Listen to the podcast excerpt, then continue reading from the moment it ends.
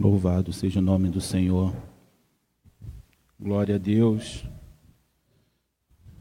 Enquanto a cultura do mundo está questionando a Deus onde estão as bênçãos, nós estamos entrando nos atos do Senhor e fazendo a oração que Davi fez.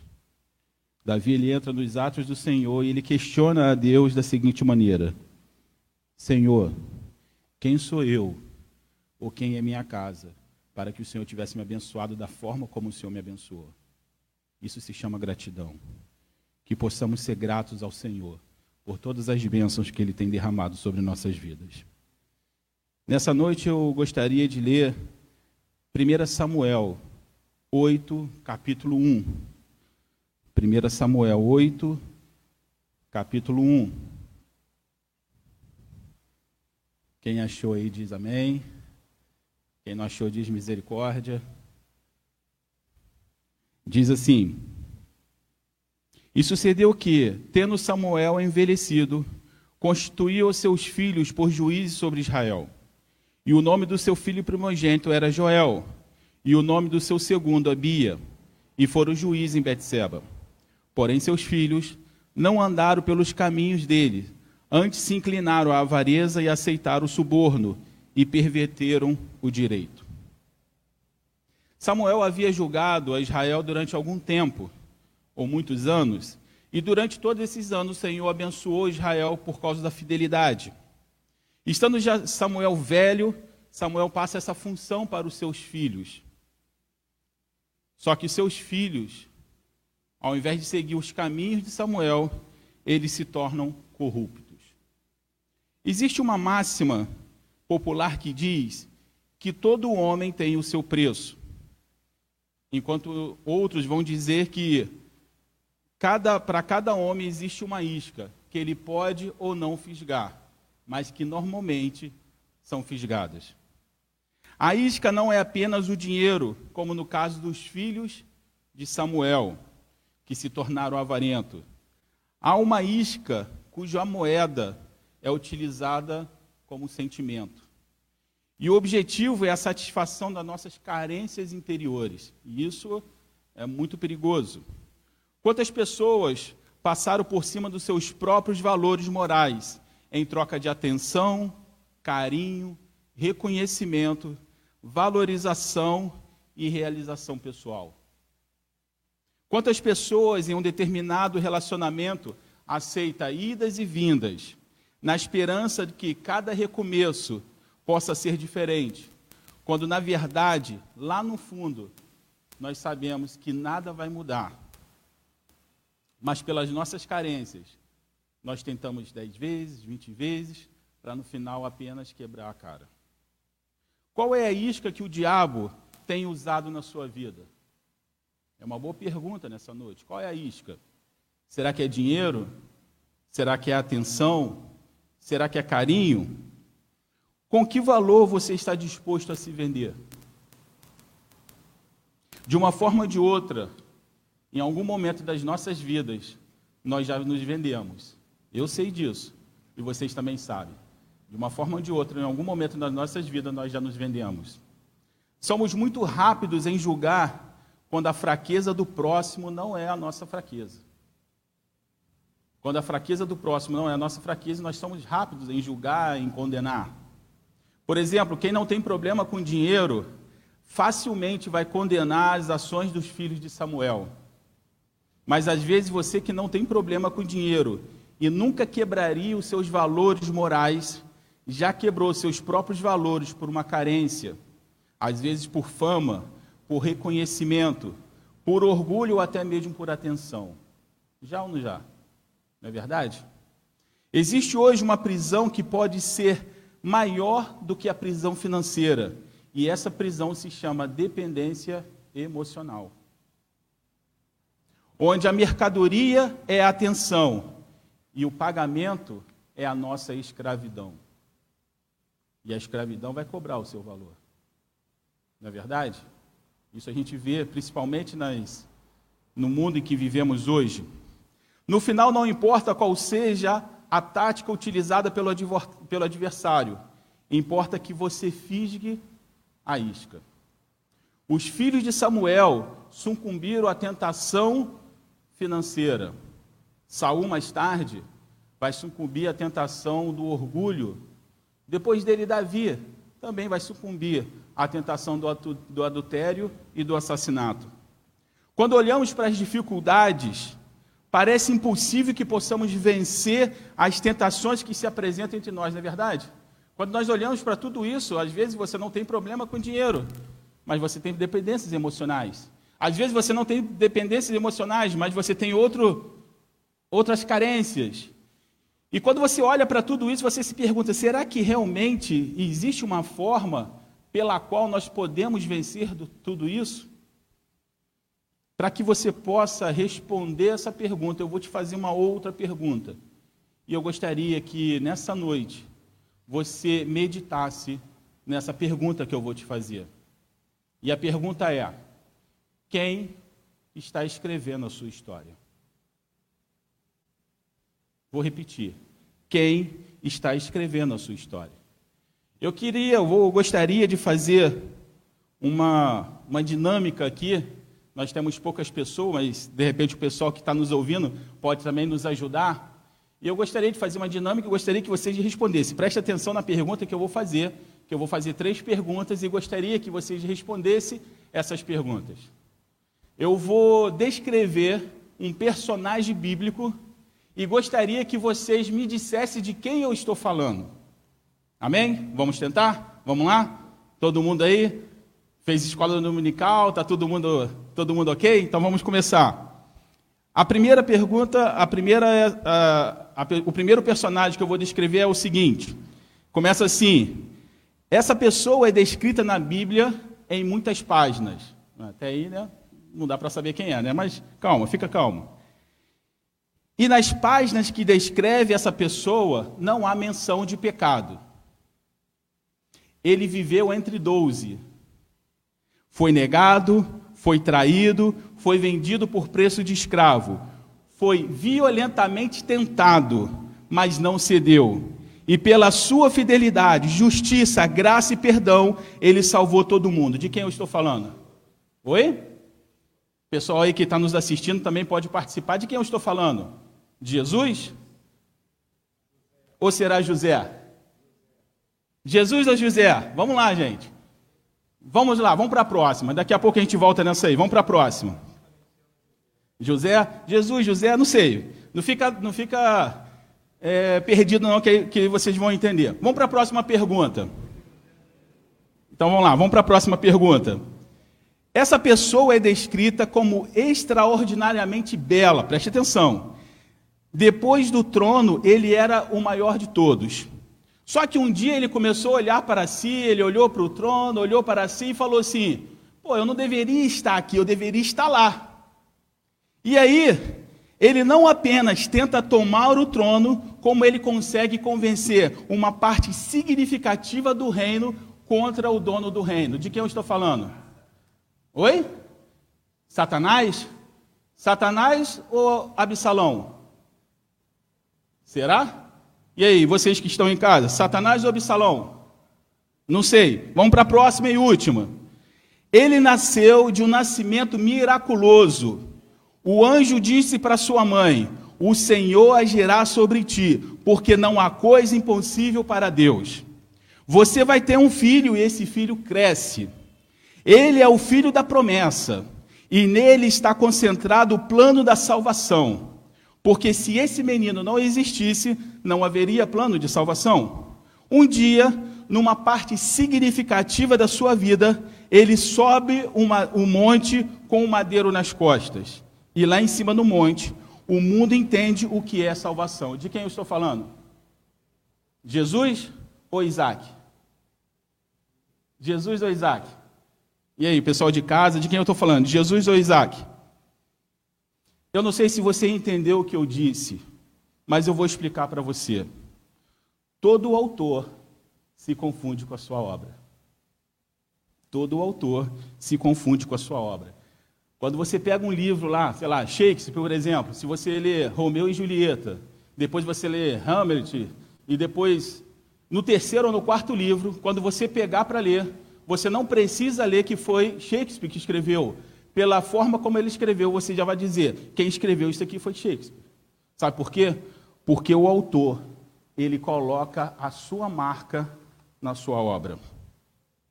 Quando você olha para a Bíblia e você lê Romanos, Gálatas e Efésios, é, Romanos, Coríntios e Gálatas, quando você chega em Efésios, você não precisa nem saber quem foi que escreveu, você já diz: quem escreveu isso aqui foi quem? Foi Paulo. A carta aos Hebreus não tem um, um autor definido, mas a maioria das pessoas coloca que foi Paulo que escreveu o livro de Hebreus. Por quê? Porque a forma como ele escreveu parece que foi Paulo que escreveu. Guarde uma coisa muito importante. Todos os dias você decide quem vai escrever a sua história. E quando você decide inconscientemente ou conscientemente, o autor vai deixar uma marca em você. Porque o autor coloca a sua marca na sua obra. Você pega um quadro e você nem sabe quem foi, mas se você olhar lá, tem o nome de quem escreveu. Porque todo autor coloca a sua marca na sua obra. No dia em que José disse: Eu sou do Senhor, Jesus escreveu em José a sua própria história. José é a história de Jesus, assim como Isaac também é a história de Jesus. Você se confunde quem é quem, porque a história é parecida, porque o autor colocou a marca na sua obra.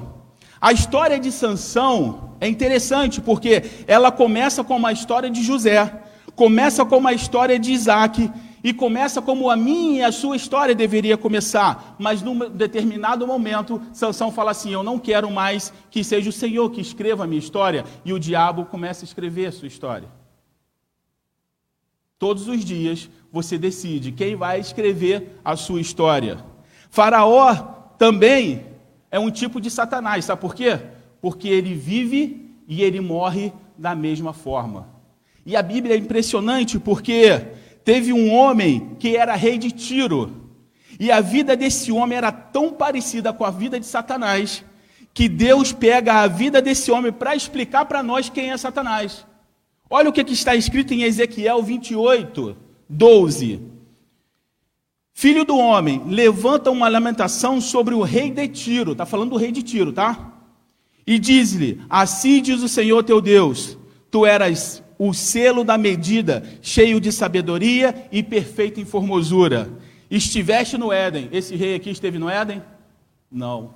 Estivere no Éden, jardim de Deus, de toda pedra preciosa era, era a, tua, a tua cobertura: sardônica, topácio, diamante, turquesa, ônix, jaspe, safira, esmeralda e ouro. Em ti se fazia os teus tambores e os teus pífaros no dia em que foste criado e foram preparados.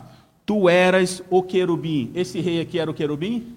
Não, mas ele era tão parecido com Satanás que Deus pega a vida desse homem para nos mostrar quem é Satanás. Tu, és, tu eras o querubim ungido para cobrir, e te estabeleci no monte santo de Deus estavas. No meio das pedras afoguadas andavam. Perfeito eras os teus caminhos, desde o dia que foste criado até o dia que foi encontrado em iniquidade em ti. Isso foi escrito para uma pessoa. Uma pessoa era dessa forma. Isso é tão importante porque isso responde uma das perguntas mais importantes que o ser humano deve fazer. Sabe qual é essa pergunta? Quem é você? Quem é você?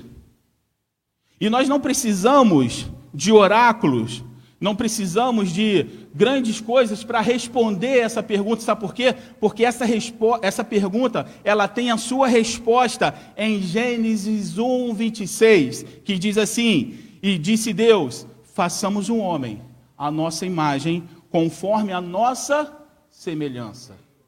E quando Deus fala que façamos o homem a nossa imagem e semelhança, isso é muito mais do que eu ter um nariz e Jesus também tem um nariz. É muito mais do que eu ter uma boca e Jesus também tem uma boca. Estamos falando de propósito. Estamos falando de propósito. Você é um ser criado, e sendo um ser criado, você não se define. Quem define é o autor que cria. Um autor vai, vai fazer um quadro. Quem define a função do quadro? O quadro ou o autor? O autor. Você e eu, nós não nos definimos. A definição já foi feita. E qual é essa definição? Imagem e semelhança do Senhor. O autor da obra diz que o que é a obra e para que ela serve.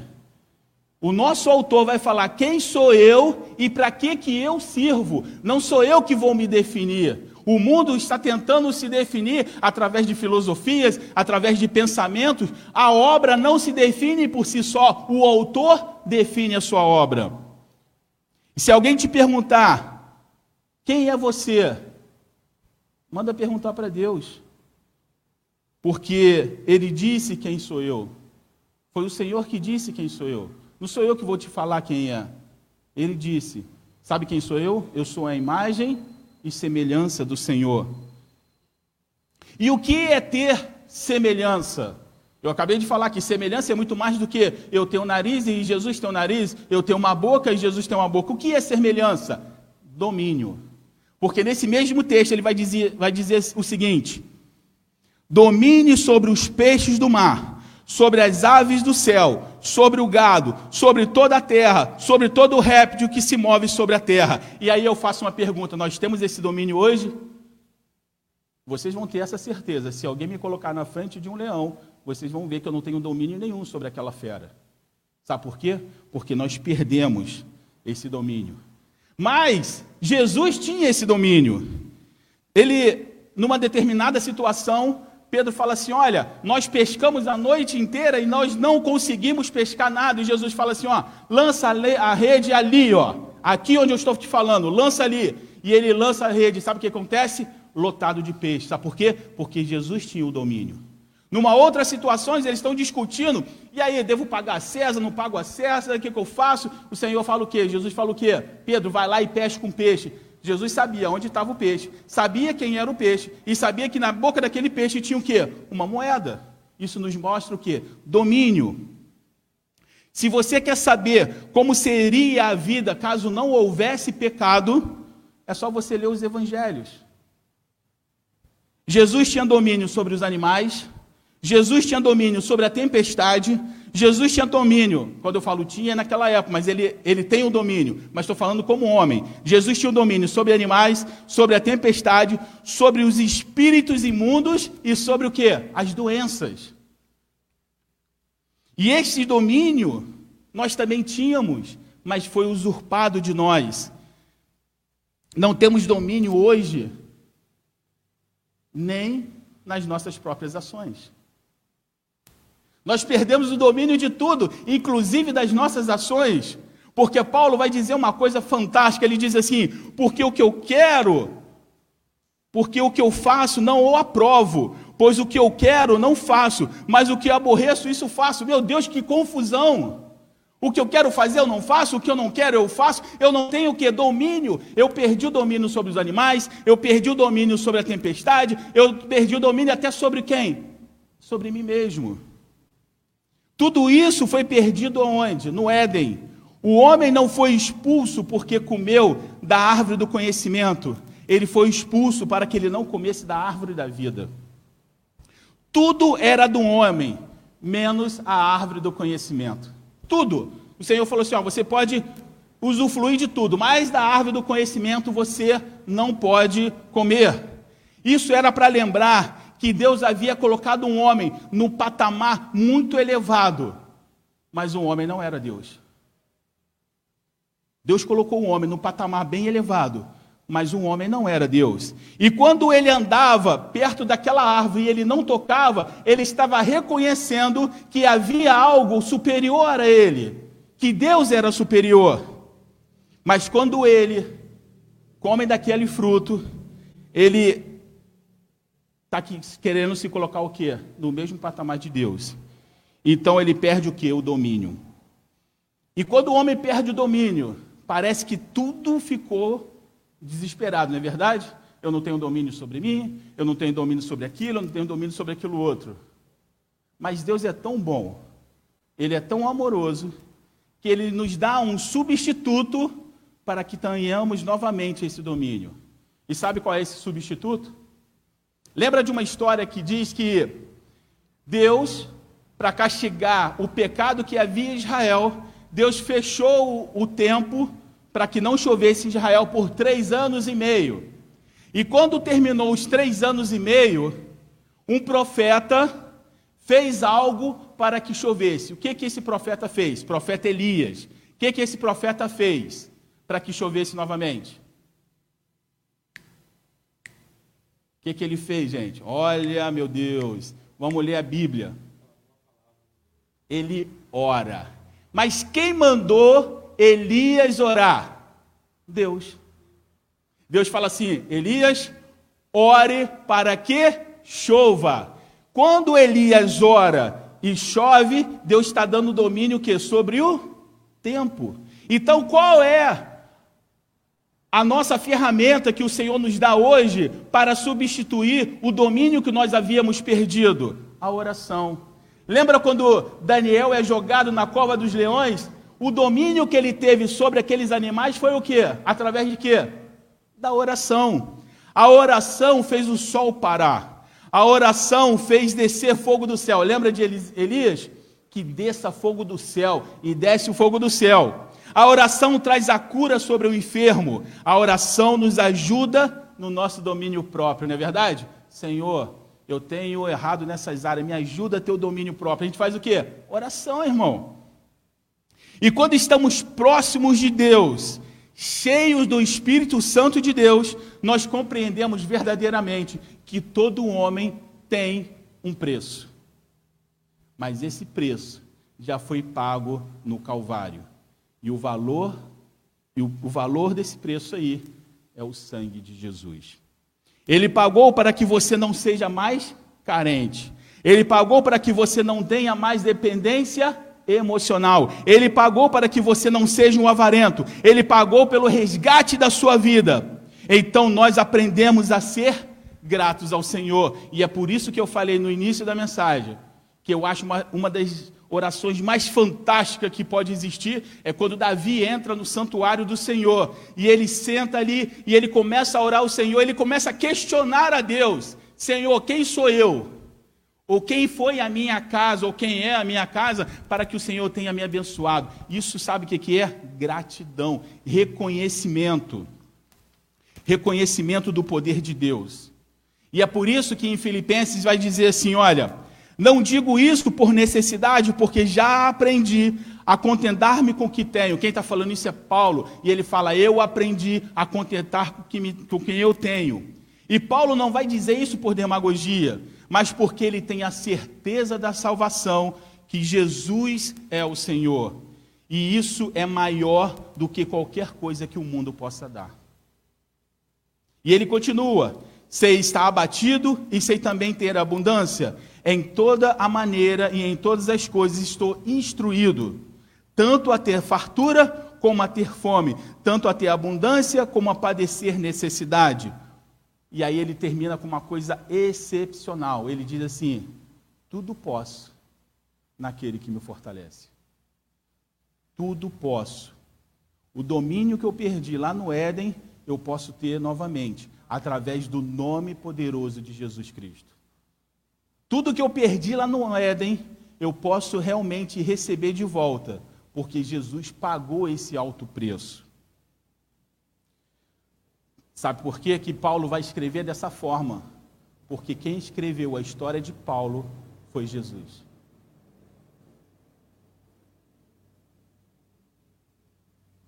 E o Senhor, Ele é o autor e consumador da nossa fé. E aí eu deixo uma pergunta de reflexão. Quem está escrevendo a sua história?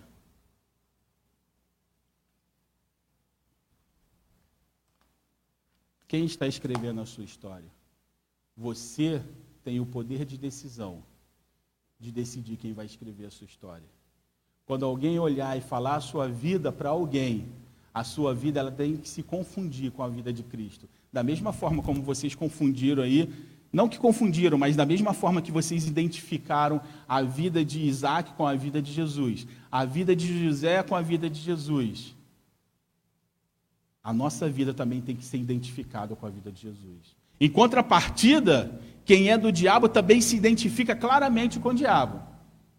E a pergunta continua: quem está escrevendo a sua história? Essa pergunta eu vou deixar para você. Que o Senhor possa nos abençoar, que Ele possa estar nos ajudando a responder a essa pergunta e que a mão poderosa dele possa estar sobre a minha vida e sobre a sua vida. Shabbat Shalom a todos. Amém.